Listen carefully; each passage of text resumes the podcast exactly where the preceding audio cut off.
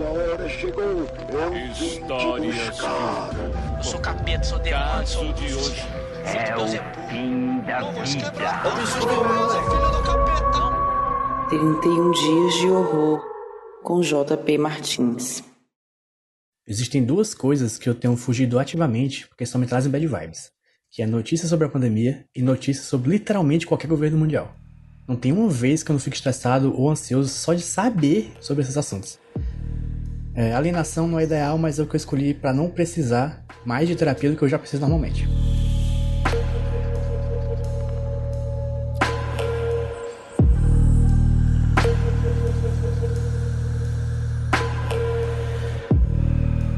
Dito tudo isso, foi muito prazeroso ver a ruína da sociedade devido ao que é basicamente uma pandemia em Invasores de Corpos, o filme de 78. O filme mostra algumas pessoas percebendo que tem um negócio estranho acontecendo. As pessoas estão ficando diferentes, mais chatas. Não no sentido babaca de, ah, o mundo tá chato, não posso mais fazer piada ruim contra a minoria. Mas no sentido de que as pessoas estão sendo substituídas por versões de si mesmas completamente sem emoções. Que é tipo uma invasão de Mark Zuckerberg.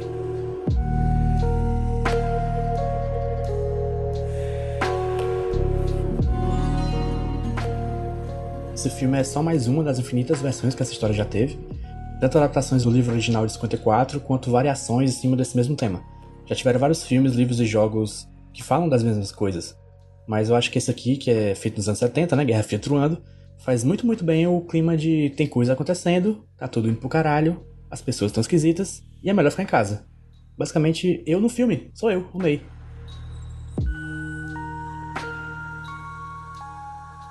Inclusive, eu acho que todo mundo que vê esse filme hoje vai achar diversos paralelos com a atualidade e que eu não tô sendo nada original. Mas é o seguinte, esse podcast é meu, então cala sua boca.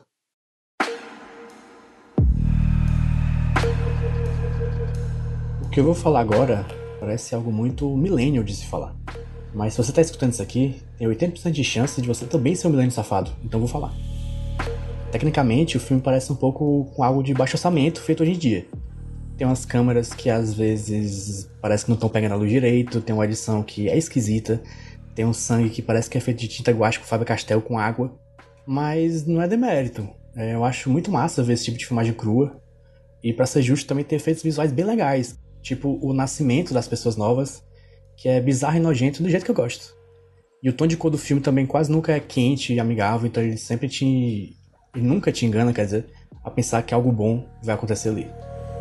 Nas atuações também dá pra destacar também a extrema babaquice do Leonard Nimoy, do. Spock, que tá nesse filme sendo um psiquiatra extremamente babaca, e a extrema esquisitice do Jeff Goldblum, que faz um poeta extremamente esquisito.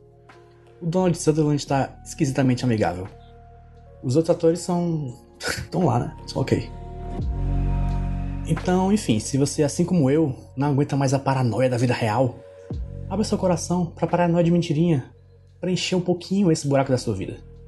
Eu acho que todo mundo precisa de um pouquinho assim de paranoia para sobreviver. Boa sorte.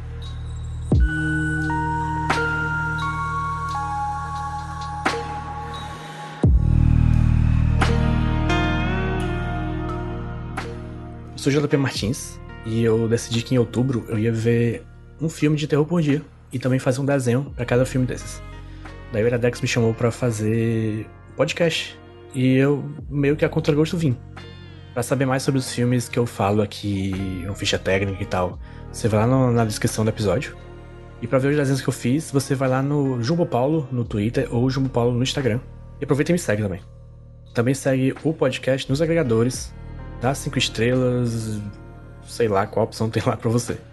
Esse podcast faz parte da RIPA, a rede Iradex de produções associadas, com vinheta do Roberto Dinei e a edição da 20 a 20 produtora.